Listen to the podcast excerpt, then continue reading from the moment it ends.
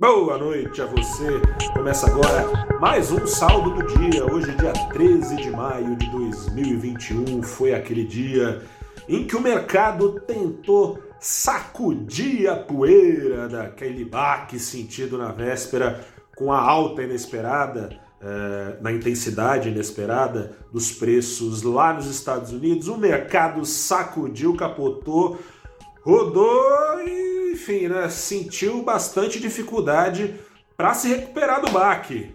Ibovespa fechou em alta depois de subir na máxima 1,5%, ontem caiu quase 3%, subiu na máxima 1,5%, quase zerou no meio da tarde os ganhos, depois pegou no breu, fechou em alta de 0,83%. O dólar também sobe, desce, empina e rebola trocou de mão algumas vezes, fechou em alta, demonstrando que o mercado segue ressabiado, alta no fim do dia de 0,14% aos R$ 5,31. A curva de juros também dando seu recado, manteve inclinação acentuada, gente. Acontece que teve só uma recuperação parcial dos índices de bolsa, uh, as, as ações de tecnologia, que são aquelas que mais tendem a sofrer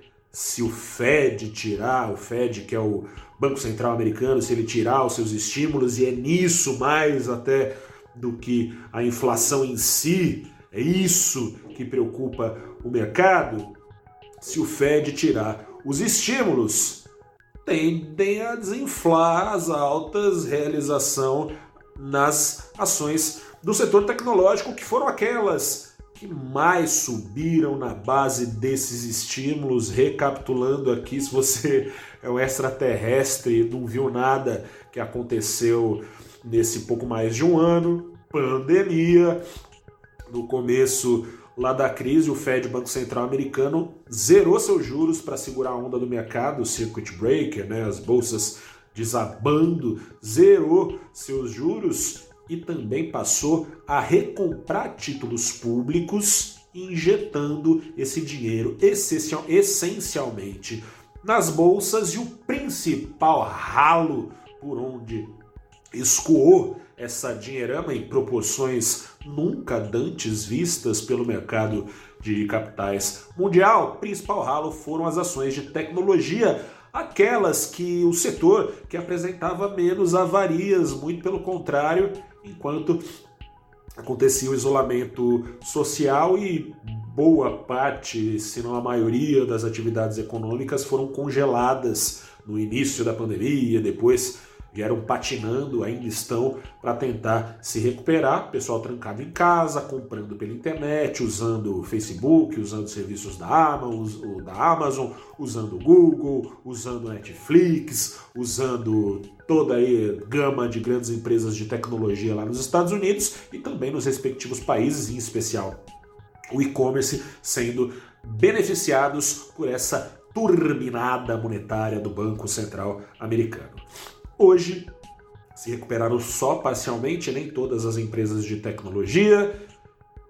Aqui no Brasil não tem o grande peso né, da carteira americana que tem na carteira americana as empresas de tecnologia, mas subiram e subiram puxando especialmente o Ibovespa para cima os bancões, que são potas em especial da Bolsa Brasileira para o investidor estrangeiro que tem ele sustentado a Bolsa aqui no Brasil, as portas serviram mais para a turma entrar do que para sair.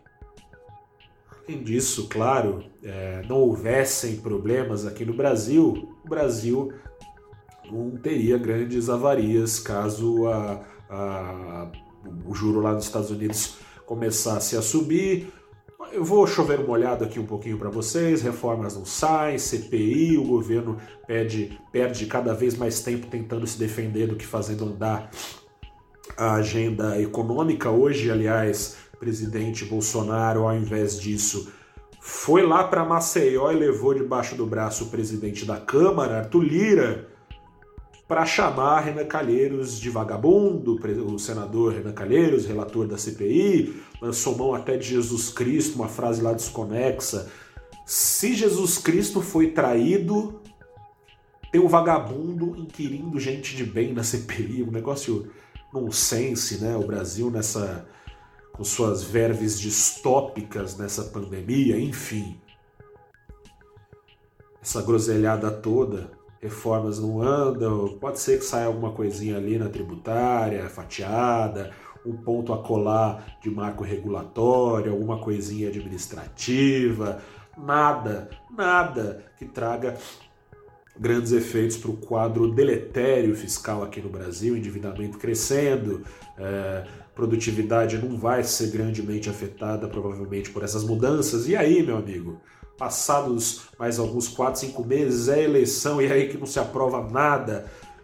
Quando os Estados Unidos e se começarem já no ano que vem, aliás, a subjuros, fica difícil para o Brasil não acompanhar, para não ampliar ainda mais o diferencial de juros, para o dólar não subir ainda mais, já vai estar tá pressionado pelos riscos políticos turma subindo o preço para não subir ainda mais o preço do dólar. É, o Brasil tende a subir ainda mais os seus juros em linha com os juros no exterior para segurar lá fora a inflação dos Estados Unidos e o Brasil aqui dentro também para o dólar não subir tanto e controlar a sua própria inflação, isso vai encarecer ainda mais a situação fiscal do Brasil, encarecer ainda mais o endividamento do governo, que está atrelado as taxas referenciais, a famosa Selic.